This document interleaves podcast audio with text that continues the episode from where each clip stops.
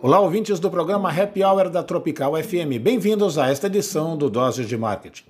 Marketing é custo, despesa ou investimento? Entender como classificar esses gastos corretamente é fundamental para uma melhor visão estratégica do negócio. Quando se entende a diferença entre custos e despesas, fica simples compreender que a área de marketing se encaixa nas despesas de uma empresa. No entanto, o marketing é também uma importante fonte de receita para o negócio. Por exemplo, sabemos que cortar custos e despesas é fundamental quando passamos por uma crise econômica. No entanto, muitas empresas cortam as ações e até o time de marketing nesse período. Faz sentido?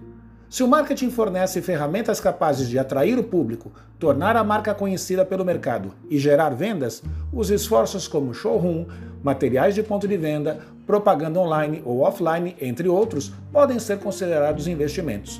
Sou Luiz Bressani e volto em breve com mais novidades aqui no Dose de Marketing. Até lá!